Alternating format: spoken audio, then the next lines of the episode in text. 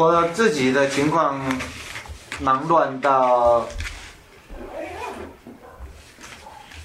我自己都不知道我已经怎么样了。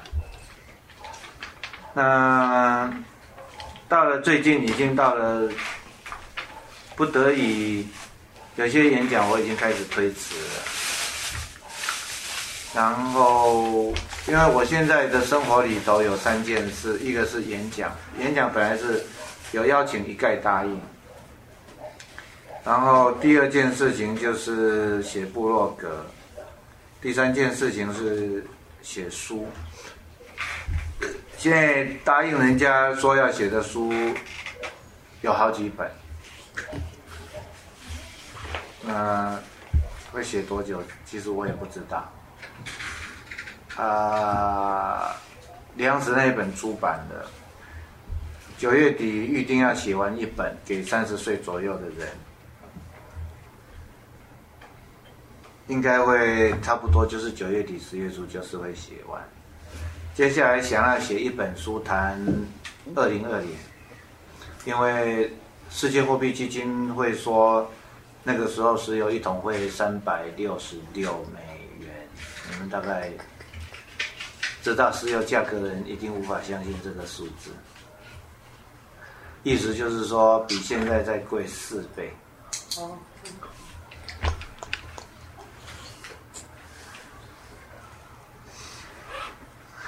假如石油价格比现在过四倍，贵四倍会怎样？那我预估大概两三百美元，整个世界的经济秩序全部通通都会改变。八年内，所以我每次讲完我自己都不相信。可是我看得到数据，却让我又觉得好像这个不只是最坏的情况下会这样，而且有机会它是还不到最坏的时候就已经这样。还包括台湾的 GDP 用现在的币值计算会下降，可能至少百分之三十。也就是每一个人的实质所得可能会掉到剩下现在的四分四分之一左右，八年内，电会不够用，很多人的汽车会开不了啊！好消息，你们不用再急着买自己的第一辆车，真的要观望，不要那么急着买车，不要急着换新车，接下来会怎样，真的不知道。不要去买一辆新车停在车库里。我礼拜三找了一个经济系的教授，一个财经金融的教授开始谈，跟他约每两个礼拜谈一次。我就把我所能想到的一个一个讲给他听。第一次谈了三个小时，那是我以前的学生，很出色，蛮蛮出色的学生。他说：“听来听去，觉得好像这个是合都是合理的推测，找不出毛病来。那我有一些应付的副案呐，也应应变的副案呐，应变的副案，反正哈，我觉得其实人生最有用的就是人生哲学。人生哲学通，外在的外在的社会变化再大都不怕。”我刚开始在思考这个问题，自己相信石油会涨到两三百美元的时候，想了一下子，就跟我太太说：“哎呀，我们两个没关系啦，反正我们两个安贫乐道。”昨天去县政嘉义县政府演讲，他们听到这个数字傻在那。有一个主任说：“那退休金呢？”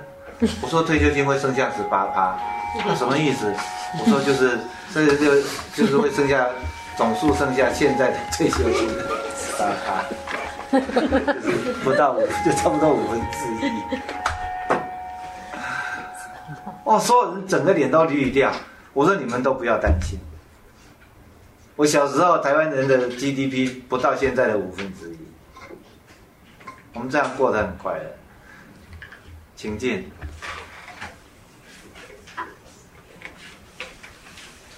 我刚刚我刚刚讲那个一根棍子那个是，你们大概很少人知道，那个是一个很特殊的时代背景发生的。童玩，那就是我小时候的童玩。怎么会有这样的时代背景？很普遍的游戏，就是台湾在盖房子的时候，每个聚落附近都会有人在盖房子。盖房子的习惯就是会带来一整车的沙，我们就随便找一根竹子把它插上去，就这样玩，乐此不疲，可以玩很久。我们小时候所有的游戏没有一样需要花钱。我从小到大学过的所有东西没有一样需要花钱，而且在嘉义县政府说他们撒在那里的时候，其实我想了很久了。我我刚开始想到这个事的时候，真的是忧心忡忡。石油价格，你想想看，石油价格，我那个时候以为是会涨两倍，两百美元。那个时候我都已经知道，如果到两百美元。粮食不会跨越太平洋，运费太贵。粮食不跨越太平洋，我有统计数字，全世界粮食出口前十名都在美洲。粮食不跨越太平洋，前十大出口国就不见。全世界粮食十大进口国。纷纷落落都落在，不是非洲就是亚洲，亚洲上榜的一大票，在全世界粮食进口前十五名里头，大概会一半都是亚洲，然后前十名也大概超过一半是亚洲，亚洲粮食不足，十年内就要发生的事，石油跨越最高产能。中国大陆会非常奇怪的经济景象，他们想要学中国，让经济升上去，要让领头羊先富起来，等他富起来之后，再慢慢靠着财富重分配，让财富低流到最下层。他们会发现，冲上去，领头羊上去了，大概五一百只里面五只冲上去了。还有九十五只，没有汽油，没有铁砂，没有煤炭，没有交通动力，没有耕地，没有水。传统的经济发展的模式已经完全不能适用。所以我在学生那天听我在讲，每次听到一半就说：“老师，你讲的完全违背我们经济学长期以来所相信的事。”可是想一想，好像你说的是合理的，没有办法说对不对，只能说是合理的。然后又讲一大段，听完以后他又说：“老师，这违背我们长期以来相信的事，不过是合理的。”后来我才想，因为我我我有我有心里的细节我不知道啦，我只是觉得说。人需要为最坏的，我有那是我的习惯，我会为最坏的可能性做心理准备，就是 work for the best, prepare for the worst。如果这个这是合理的推断下的最坏，就是三百六十六枚。那我知道的资讯越多，越来，其实我有两个数字，一个是。美国能源署说，公元两千年的时候是两百一桶两百美元，还有一个数字是说今年年底会站稳一百二十美元，也就是说很很少会再往一百二底下掉，但是会再往一百二以上升。所以所以这些数字凑起来，大概二零二零年两百美元跑不掉。可是我越来越相信是三百美元，有一些资料数据，我我慢慢了解的越越多，我越来越相信是三百美元。三百美元很多东西不会进台湾，很多原物料进不来，因为运费太贵，运费超过它原来的利润。台湾的产业最大特色就是利润太高，运费超过它的运费增加幅度超过它的利润，它有可能就不进来，不进来相关产业会倒，很多半成用品可能出不去，相关产业可能会倒，台湾可能会被关在亚洲进行亚洲贸易，亚洲贸易双方都是穷国。但是有一个很有趣的事，这八年内很多事情会剧烈转变，很多都会浊世今非。三年前李登辉才讲，我们如果跟大陆贸易，会有一个经济学的特现象，叫做生产要素价格均等化。比如说，劳工成本就会跟日本、跟大陆看齐，我们的这个工时、工资、工时会上涨，工资会下降。两，三年前这样讲是对的，而且一直发生下去。现在呢？现在这个已经不是事实。现在呢，大陆猪肉比台湾还贵。现在呢，整个亚洲非常剧烈的通货膨胀。本来亚洲是什么东西都便宜的地方，因为所得低嘛。亚洲现在是全世界通货膨胀最剧烈的地区，很多事情都在变。我看坏美国经济，我不太觉得奥巴马救得起来。美国的经济，我最近终于想通了，我觉得他们非常的不幸。美国所有你知道的重要的旗舰产旗舰产业，通通都是人类不需要。我这个手机，我到据说 Nokia 快倒了，但是它这个手机还有好几个功能，我从来都不使用。我不需要 iPhone。美国的东西叫做时髦。时髦的最大特性叫做产量暴涨暴跌，因为它不需要。二零零八年金融风暴，我我就已经跟我太太讲，大陆会回温比较快，美国会回温，美欧会回温比较慢。为什么？因为不景气最简单的方法是什么？凯恩斯讲的，政府投资。政府投资最大的难处是什么？投资什么？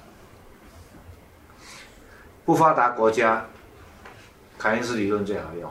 投资什么？到处都缺，缺水、缺电、缺道路，所有的基础设施都缺嘛，丢下去绝对都有用。提前投资嘛，所以那个是凯恩斯理论最好用的。美国缺什么？他投资什么？美国要投资的是穷人的东西。政府没办法救穷，政府要开创产业来救穷。政政府的功能不是做这样的事，不能说不是了。政府不擅长做这样的事，以前经济学家都没有好好跟我们谈这件事。虽然后来 Stiglitz 跟我们讲了一堆事，我基本上就美国政府没办法用传统那一套。美国的产业有另外一个，我我后来发现美国产业最凄惨的一件事。iPad 靠谁来消费？可有可无的东西靠谁消费？靠中产阶级。美国最重要的旗舰产业是 iPad、iPhone、iBook，还有什么癌症的药物？癌症药物靠谁来消费？中产阶级。美国最可怕的事情是，中产阶级，全世界的中产阶级消失。支撑美国旗舰产业最重要的是中产阶级，我也事先我也没想过这件事。当全球的中产阶级消失了，美国旗舰产业的动能就消失了。我没有说美国马上就是完蛋了，但是美国那个动力就是不足，欧洲的动力就是不足。现在呢，经济学家在讨论的是很有趣的话题。叫做亚洲有没有能力带动世界经济复苏？不可能。亚洲亚洲没有这么大的动能，亚洲顶多带动亚洲的经济复苏。有多可怕？这样的情景有多可怕？我们一点都不觉得可怕。我我想到这些事的时候，我第一个考虑的问题就是说：那台湾人变穷了。那台湾可不可以不要进口？我们没有钱买进口东西，我们可不可以不要进口？不行，我们缺很多东西。台湾是一个物资贫乏的地方。我最近对这些数字是比较有感觉，讲一个数字给你们听就会知道。那数字最有趣、最传神。台湾单位土地面积上面的年雨量，全世界排在最前面。但是因为山坡陡峭，水流不下来，所以流下来的水用单位面积算，在全世界的后段班。但是因为台台湾人口过剩，用面积算已经是后段班，再用人口数一算，最后面积，台湾是严重的水源不足。按照联合国的标准，亚洲没什么不好，亚洲只有一个不好，人口太多，什么东西都不会太少，但是一除以人口就通常都太少。这样的地方。经济学有很多种说法，它有可能怎么样发展，它都在贫穷线的陷阱上不去。有些国家啊，有些会是中等收入达到一个陷阱，然后再也上不去。有些这样的国家，所以未来台湾的贸易的主要对象是亚洲。我们要卖什么给亚洲？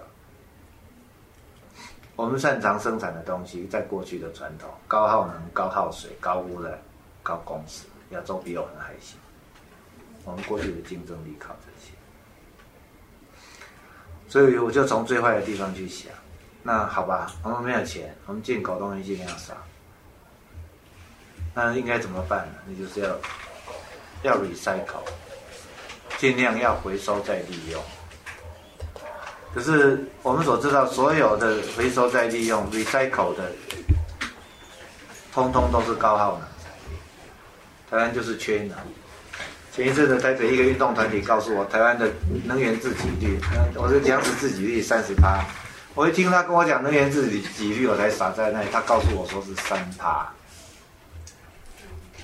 台湾这百分之三的能源是自给自足，自己的百分之九十七进口。当石油一桶三百六十六美元，那个进口能源会有多贵？所以。你们以后买衣服真的要，不是以后，趁现在要开始注意，不要再去买那种化纤的冷气房里头穿，要开始学着买棉的、麻的，趁这几年还便宜的时候，因为那个是会吸汗的。八年内我们就是要学会，只有吹电扇。我前前一阵子在高雄演讲就是这样，只有电扇，然后猛冒猛流汗。但是衣服会吸汗，所以就不会中暑，这样就好了。我们真有可能要去过那个生活，那有多可怕？最大的问题是 recycle 的问题，它累积的物质材料其实非常的多。recycle 最大问题就是耗能。昨天在嘉义县政府演讲，我跟他们讲，我那时候演讲时候想到答案。我说我们以前就是 recycle，recycle 的意思是 remaking。我们以前 recycle 方法都很笨，拿过来整个敲碎了重做一次。那当然比直接从矿场挖出来直接做还贵嘛，因为你你经过一个 process 叫做把逆向工程嘛，逆向那个花的钱当然。我突然发现一下，你干嘛要去我要去 remake？就 repair 就好了，脚踏车哪里坏掉修哪里，这样就好。只要未来台湾的产业基本上是靠 repair，你只要今天五分之一的 GDP，你物质生活的享受绝对跟今天一样，够好了吧？哦，原来我们 GDP 最高只要五分之一到十分之一就可以了，唯一减损的是什么东西？虚荣心的满足，因为用的是修过的。我们今天的 GDP 那么高，为的是什么？为的是浪费嘛，满足虚荣心嘛。一件衣服，我妈我太太常常嫌我，你这都已经穿十年了。我我没有坏，我为什么要换呢？没有坏啊，明明没有坏啊。所以我们有可能八年内会被迫去做很多的改变。我那本书要写这个事。那基本上是要跟农业那本书一样，我要去汇整国外的很多的资料，让大家的幻想一一消失。什么太阳能发电？台湾根本没有沙漠，哪来的太阳能发电？你看过太阳能发电？所有照片全部都在沙漠里。我太太又跟我加了一句，让我觉得更加的灰心丧志。我 我太太说要在林边发展太阳能发电，那里有台风，太阳能发电三十年才能回收啊。我们真的会需要妈祖婆保佑，三十年内不可以有台风，要不然台风一来，什么太阳能发电全部都吹光了。我才想起来，什么风力发电？那风力发电，那台风来的时候大家怎么办？断几根就几个地方停，几个地区停电。我们是一个发展低碳能源的条件非常非常差的国家。但是大陆性国家就不是跟我们情况不一样，所以从从学术上来讲，这个是最有趣的问题，就是面对台湾的问题，又是没有任何人研究的问题，唯一没去的问题就是没办法发表 SCI 的论文，也不会发表 SSCI。前天一个年轻人跟我讲一个笑话。德国德国一个叫阿肯工业大学的校长来清华访问，然后他们院长邀请，院长又溜掉了，然后我这个学生是留德的，就叫他叫顶替，然后清华大学简报，清华大学，我们有 science 的论文，我们有 nature 的论文，然后那个是简报上面 science，然后那个论文名称。然后还有那个作者照片，然后哪一期哪一页，然后一篇一篇这样介绍，看到阿很的校长傻在哪里？这样介绍代表这个大学非常没有水准，因为全世界入流的大学这种论文多的是，也不是他们的重点，没有人会去介绍那个东西。那就有点像是说，人家到你，你去到一个人家的家里，然后呢，他跟你讲。这个是 SKB 钢笔，这个是谁扣精工表，你就知道说啊，这个人家里真的什么都没有。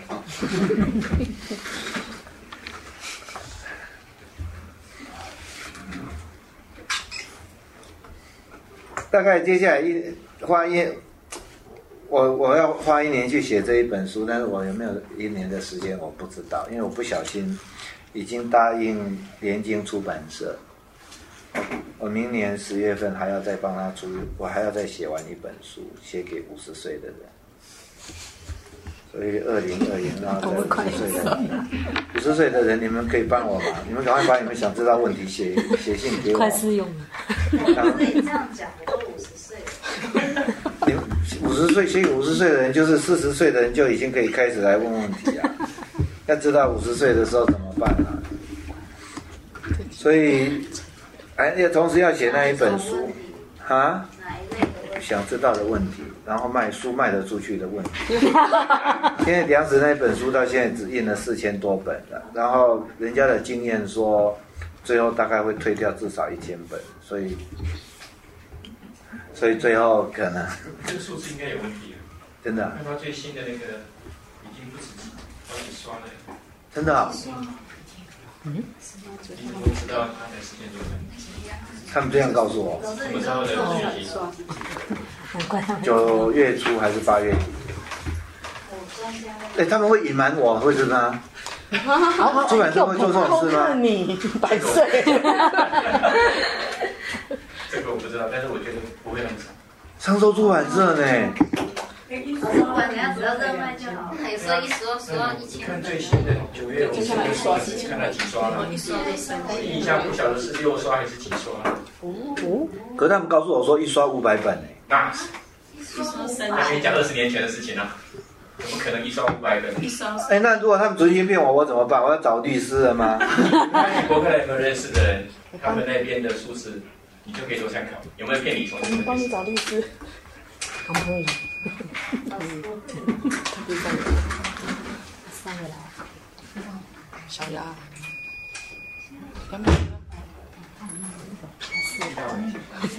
不然说他会赢就好了，管他是不是扩。那你不要全部关，你就没有让你全关啊，你就这样，不要要不要要，这样就好了。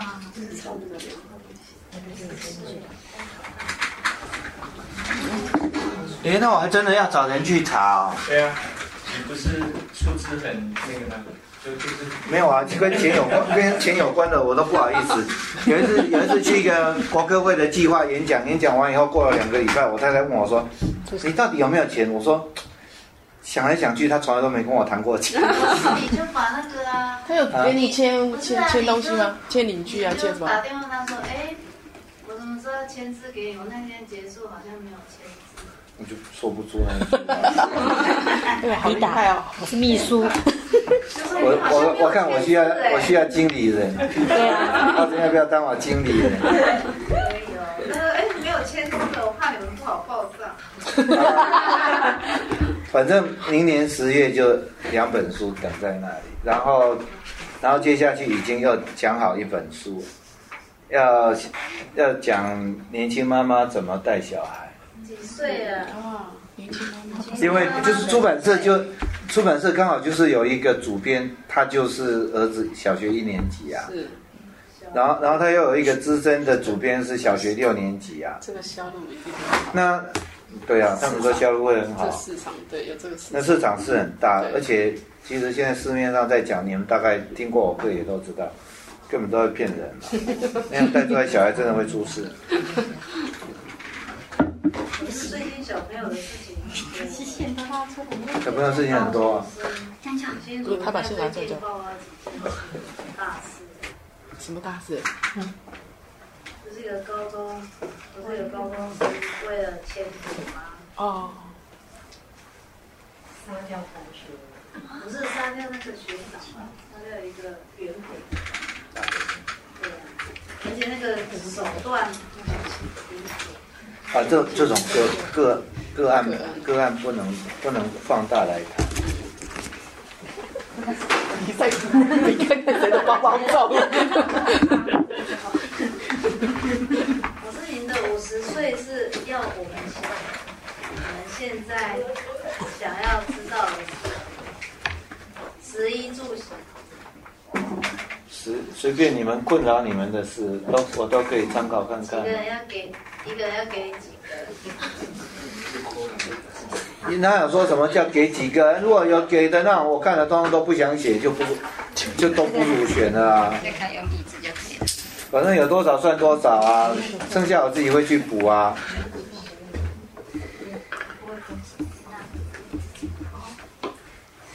然后给小孩子那个是一本，之后我我不知道，我这个二零二零油价问题接下去会碰到什么问题，所以还会再写什么我不知道了。可是我现在写部落格花掉我很多时间。我发现我部落格，我把它我的读者分三类，一类就是来了就走，就是来了看完那一篇然后就走了，就不见人影了。这一种我把它叫做逛街的，路人甲路人乙，每一篇情况不一样。像那个五年五百亿，那个我最近都懒得去看有多少人点阅。已经大概我在猜大概十五万左右吧。我那那个是很很特别的。最近写了一篇谈那个要不要念博士，大概三万五千个点点阅率，有三万五千个人点阅。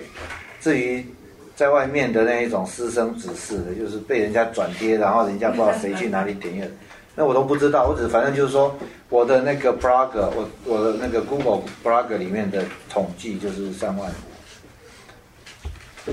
这个这一个我觉得也是那种一次性的消费者，就是为了这一篇跑进来看完就走，啊，或者是顺便看看我那个最右边那个热门文章排行榜，所以一直都有人在看那个五年五百亿那一篇。其实我已经很烦了，看五年五百亿我。讲那么多重要的事，还大家还在看五年五百亿啊啊！算了，五年五百亿里头最重要的其实是我写了一篇关于学术自由的本意跟沦丧，那个才是谈学术最核心的东西，很少人看。我写了一篇纪念钟铁明，其实写的很感人，点阅率不高哎、他们大概不认识钟铁明年代。所以我从这里我看到一个 一个事情，我看到一件事情，好了，那个那个路人甲、路人乙，我们不谈不谈他哦。路人甲、路人乙是那种极端极端精准或者极端极端偏执的人。他可以，他进到这里来，他只是为了看这一篇，然后十大热门文章第一篇看一下，第二篇看一下，第三篇不想看，然后他就离开，再也不来了。这一类不理他。有另外一类，大概就是在一篇会有三五千人点阅阅读的这样的东西，是谈留学啊，留学的三个理由。那个出版社的副总编很好玩，第一次来跟我聊天，聊完以后回去就把一篇我的文章转寄给公司所有同仁，然后鼓鼓励大家去看我的部落格，因为。准备要跟我签约当作者，希望大家看一看这个人的部落格有什么值得拿出来当做书来规划出版的啊。结果据说他有一个资深的主编，因为看了我的部落格就辞职了，决定决定去留学，所以他第二次来找我说：“他说我变成苦主了。”这一类我觉得算是比较认真的读者，大概三千到五千。像我在谈那个，我在谈社会正义、社会公平的时候，我其实后头已经偷偷在藏一些东西。我觉得台湾在二零二零的时候，台湾需要是一个社会价值观彻底的转变，不能像今天这样。那我我觉得那个时候，台湾无法忍受今天这样子的贫富差距。可是台湾今天会有这样子的贫富差距，其实。它不是市场机制的结果，它其实是有人去推销的结果，有人在推销说你必须接受好，无条件接受任意持续膨胀的贫富差距，否则台湾的经济会崩溃。有一群人在推销这个论述，这个里头的祖师爷就叫高希军。天下没有白吃的午餐，从他开始在推动这个东西。在我分类里面，这个叫无知的人，连学者都不算了。其实，所以我最近其实已经都已经偷偷要去讲这件事。我不我不讲什么市场经济这个名词，我把它叫市场机制。哦，确实有那些资料，可以经济学的自己的研究，是在不同的社会条件下，市场机制有不同的行为表现特征。我其实已经偷偷想要跟台湾人谈这个事，跟台湾人来谈我们。我自己基本上，你们从上个学期你们知道我的态度，我基本上尊重市场机制，不是无条件的接受。比如说，我知道你不可以随便打压它，我尊重市场机制。我觉得它有某些东西，你可以诱导它，但是你不可以完全的抗拒它。但你怎么去诱导它啊？那已经跟我讲那个福利经济学，我运气好，就在网络上找到简明版福利经济学。没有细节，大概看了一下，没有几，没有，没有，没有，没有几张，大概心里有一点点谱。所以经济学尝试的去分析公共财、私有财，用这种方式是来界定政府角色跟这个市场机制的角色。那个讨论是有意义的。我我以后会不会继续去读这些东西，我不确定。但是在二零二零那本书里面，我目前累积的东西勉强够，我暂暂时可能没有继续读，可是我差不多可以开始去写二零二零。其实我整本书的那个写作纲要都出来了。那写作过程，我就打算就是跟那个财政金融的学生两个礼拜见一次面，我就把我想的讲给他听。那我跟他说，我只是要他告诉我，他不用他不用回去多做功课。他只是从他凭他经济学的这样的一个财经财经的背景告诉我，我如果有错告诉我，他如果觉得很怪，那你告诉我，以便我再继续去查。可是，就像我农业完了以后，就衍生下一本社会议题的书，我会不会衍生下一本社会议题的书，我不知道。那我部落格里面已经在酝酿这个话题，不是为了写书的啊。其实我部落格不一定都会变成书，反正我部落格跟我的书有一段的距离。这一类的社会议题的书的文章，看它的普遍性，点阅的只有三千到五千。其实怎么会这么少？我不知道。然后我的那个粉丝的脸书上面所赞的人，就是在粉丝脸书上所赞三千三还是三千四左右。有人告诉我说已经很多了，不过我看了一下，补习班的名师好多都比这个多。王王文华好像是一万六左右的样子。我是无我我不介意这件事，我只是在了解，就是说，这台湾这个社会，我觉得从我的部落格让我更有机会超越我过去作为大学教授观察社会的方式，因为我有更庞大的统计基础来来看到底发生什么事。所以这一类议题在我的部落格是三五千人这样，然后偶尔会有那么一篇文章，突然有人把它转贴了。一百多次，然后有一些有些就是按一下赞，连转贴都都没什么转贴这样。钟铁明那一篇好像就是很难超越三千笔，我觉得对我来讲，我觉得非常可惜。我是很不容易的，因为面对我爸爸那一辈分的人。我爸爸那一辈分人的一生是在我们传统中国跟传统西方观念中找不到他的人生意义的人。我有很长一段时间，我不知道我爸爸的人生的意义是什么。后来是因为钟铁明先生过世，人家央请，我不得不去写一篇文章纪念他，开始读钟理和跟钟铁明的文章，然后然后就有一个。留了很久时间里面的问题，才终于在这小说里头得到澄清。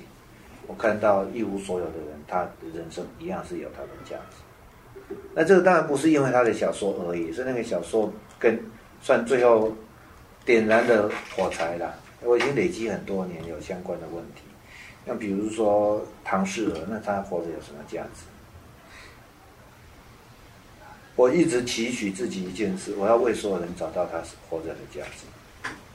哲人生哲学，我觉得他必须要有能力，这样去找到所有人的价值，让所有人都值得活下去。否则，那个人生哲学，我觉得没有价值。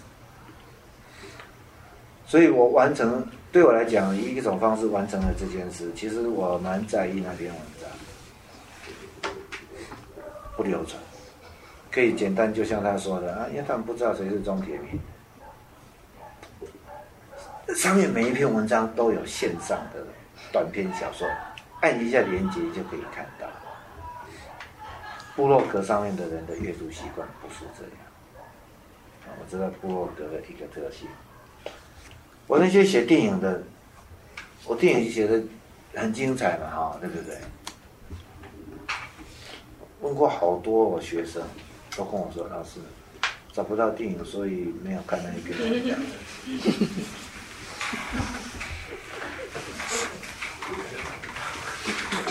不是理由。我们我们这一代不是这样学习的。我不能说我们这一代，我不是这样学学习的。我我年轻的时候知道有东西值得我看的时候，想尽办法。我印象最深刻就是。为了读史宾格勒的《西方的没落》，读下去读到前面三十页，那是花了一个月啊，一个月读三十页，什么都不懂，但是就感觉到是好书。然后呢，三十页读完，终于知道这本书西方所有发生过的，只要是好的东西，他通通都谈，以那些东西为基础，再谈一个西方文化非常。深刻的背后的一个重要的书，我就决定我要读这本书。那因为里面也谈了很多建筑，我就去借借了一本，我我我记不太得，啊是哪里借的？好像成大图书馆借了一本淡江建筑系出的世界建筑史的书，被翻烂的那一种。硬着头皮把它读完。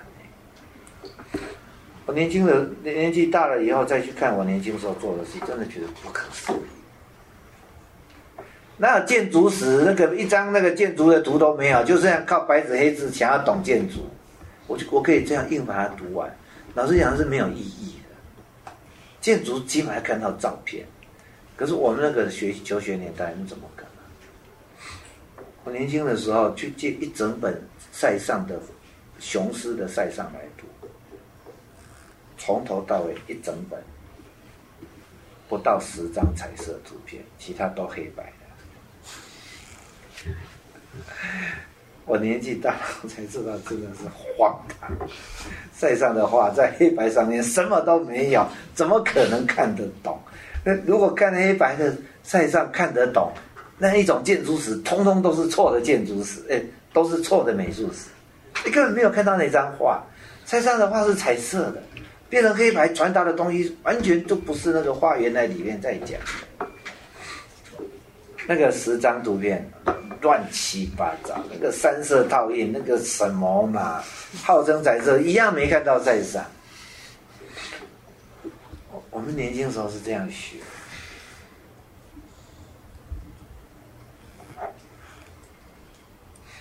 我有一个习惯，我们我们戏班有一个秘书小姐，刚来，很多事我都会请她帮忙。从他结婚那一天开始，我就在什么事都不找他。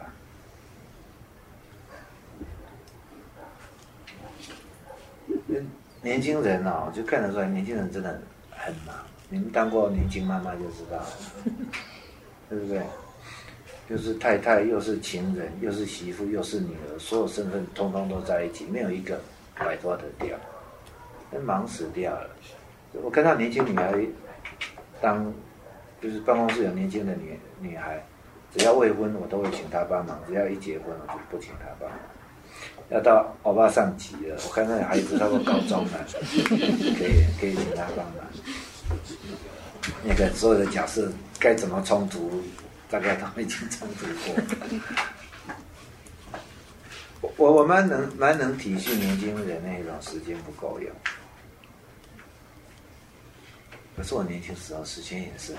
够用，我也上班过，我也在中山科学研究院上了两年班。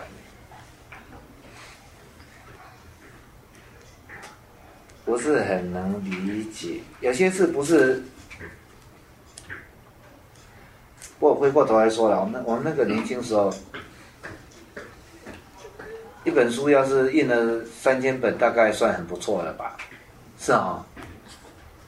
所以没有两千本，他不会印。一般的出版社。你说现在还是以前？现在。没有超过两千本，高希军要五千本才能。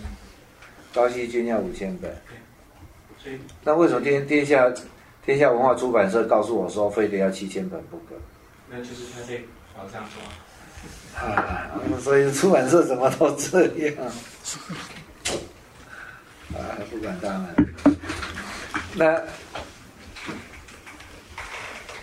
第二类就是三千到五千笔点阅，电影、小说点阅率非常低，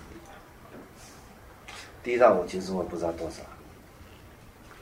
就如果点阅率有到三千到五千，我因为那个 blog 给我的是前十名统计，本月点阅率最高的十篇，或者本周点阅率最高的十篇，啊，还有一个是。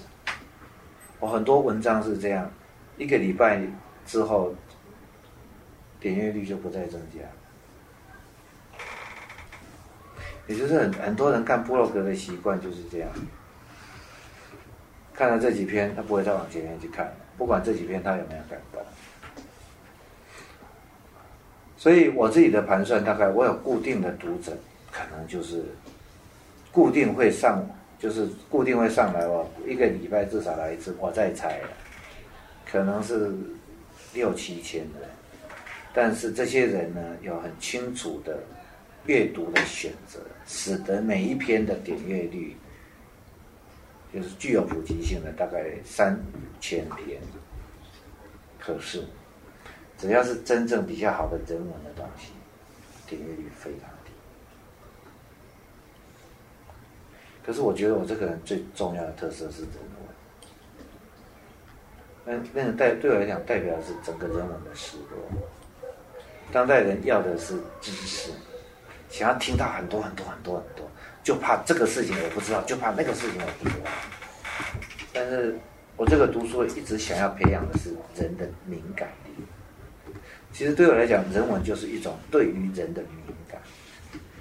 有时候我曾经这样讲，人文就是一种对于人的值的惊喜的分辨能力。看到一个人的那个表情。有办法很敏锐的感受到那个里头是喜还是悲还是哀还是怒还是忧愁还是莫可奈何还是带有不得已。我觉得这种分辨能力消失。你们知道日本有有一个女明星叫小雪，喜欢小雪的举手看看。什么叫做喜欢扣一个？是就呃，末代末代武士，末代武士的女主角，喜欢这个女主角的。是因为她素颜。哦，就是那个也是化妆品，SK two 的吧？她每次几乎都没上什么妆。对。喜欢他的举手。什么叫喜欢？对明星，只有讨厌啦，没有什么特别喜。喜欢，可能喜欢他的举手。你不知道她的 k o n i 不太有名，那是日本典型的美女。日本最典型的美女两种，一种就是滨崎步，就是十二十世纪十就是美军占领时期的洋娃娃的那个样子，那个猫的报恩那个卡通片里面有没有？日本自从黑船事件之后，对欧洲有一种想象，在明治维新时期养下来的习惯，所以日本人会去学习西洋的风尚，然后穿大礼服，然后那个大礼服是英国式的大礼服，是日本现在婚礼的时候的重要的礼服的一部分。日本崇洋媚外，你可以这样说，或者说，其实就崇洋媚外啊。所以他们的女生的型有一种非常典型的型，就是那种洋娃娃的可爱的型，啊，这是第一种典型的日本女生，靓丽。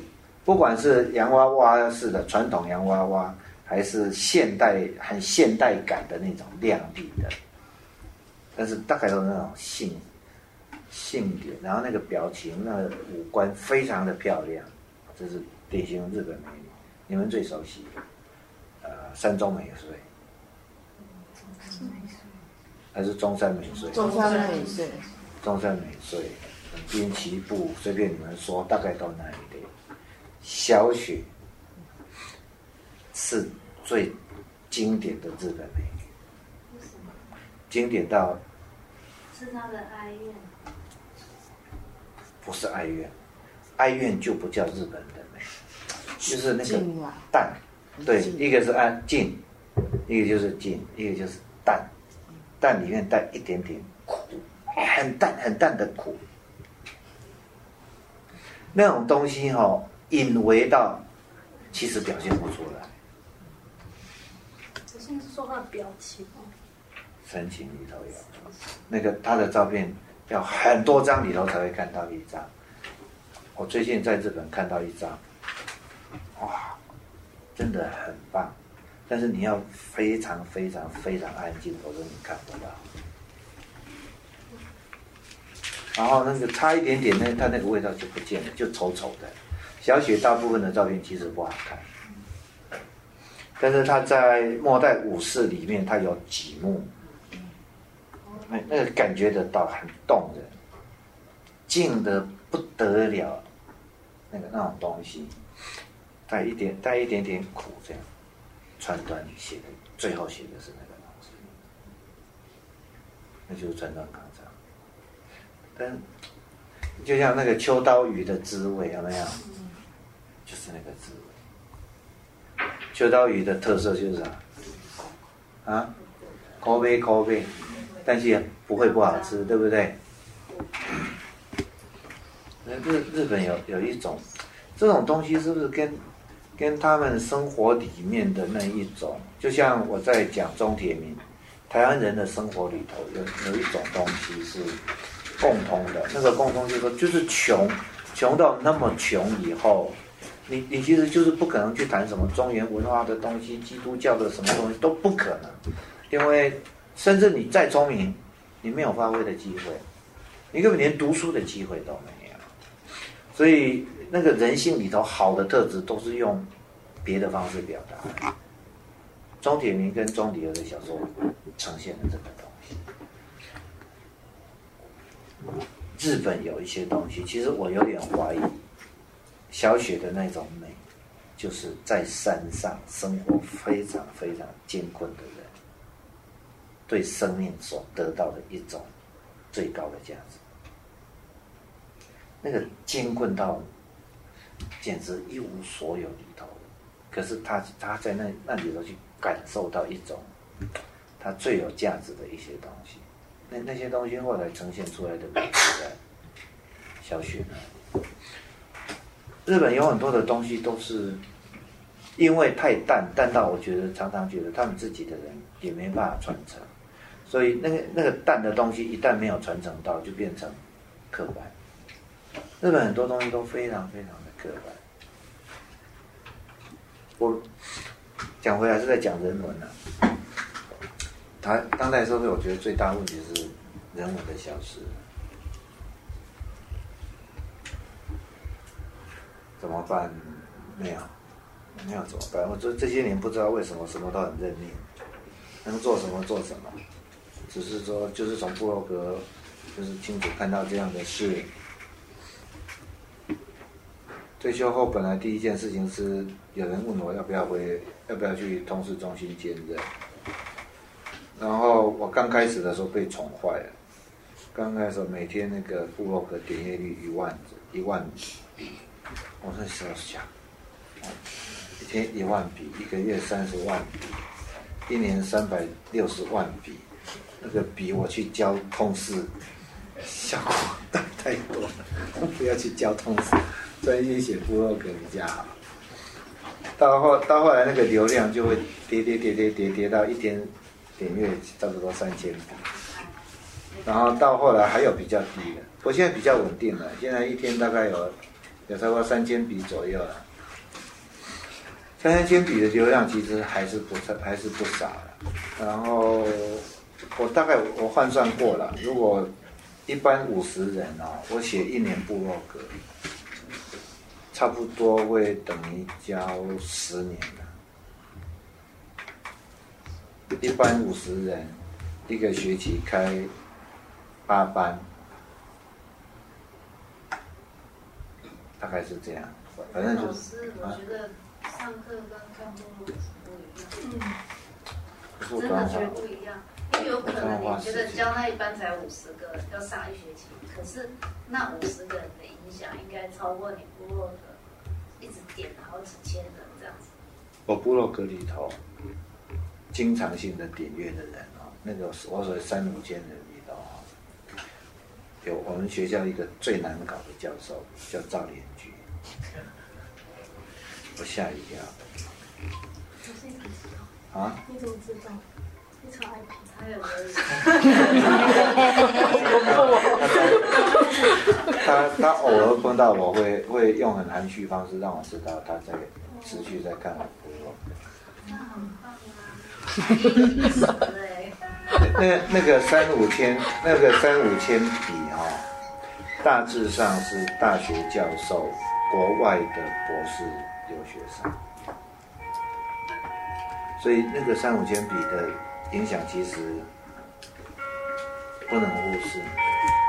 但是我现在问题就是说，我时间已经不够了。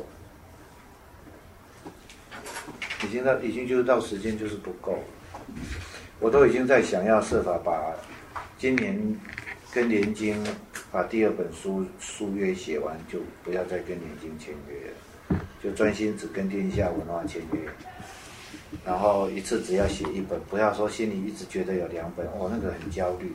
我退休到现在还没休息。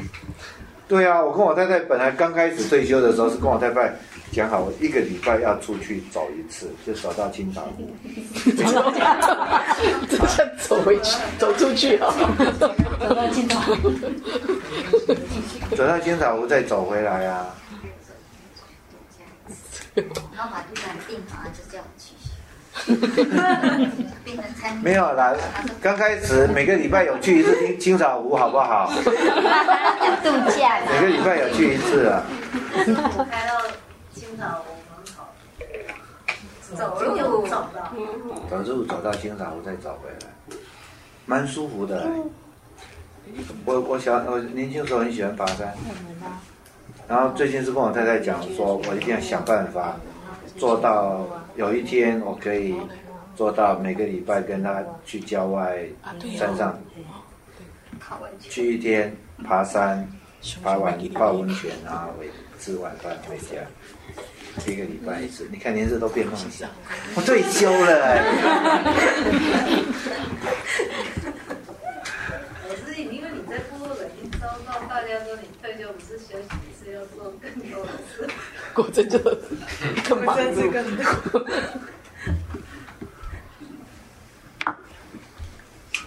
啊，所以退休后的生活，我也不能说苦不堪言，真的是忙得不可开交，忙得一塌糊涂。有一天早上九点要在台大演讲，台大的那个叫什么会议中心，我没有去过，浩然基金会，所以我需要交大的啊，国际那个殷奇，殷奇为他爸爸叫殷浩然。那为了要九点演讲，我不能迟到，所以算来算去就是只能八点到到台北的高铁。八点到台北，七点半要在新竹上车，七点要离开我家。啊，我我出门准备动作比较缓慢，六点要起床。六点起床去演讲到十二点，然后十二点接下来就是跟人家开会，谈我我要做那个台湾关键数据网，开会开到两点半，回到家四点多，那那那一天的前一天晚上一点多才关电脑，几点睡我不知道，反正六点就是自己把自己挖起来，所以回到家的时候头已经痛得不得了，然后五点还有一个朋友要来谈农业的问题，就躺在地板上，竟然有睡着，然后接着又谈，五点开始谈，谈到九点半。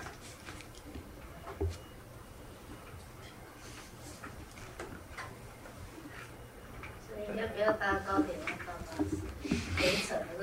我就跟我我跟我太太说，如果高铁可以累积里程，我现在差不多已经每次都可以搭商务舱。所以我们要买电影票可以请。买电影票为什么请我们？高铁搭的话，我们买电影票有八折。真的、哦？老师，你部落格可以说本月有点阅超过一百次的经纪人，享有购票。我最开始搭高铁的时候，还会还会说我太太去去故意去 Seven Eleven 拿高铁票，那就可以买 Starbucks 咖啡一杯送一杯。嗯，到后来根本都喝不完，喝不下。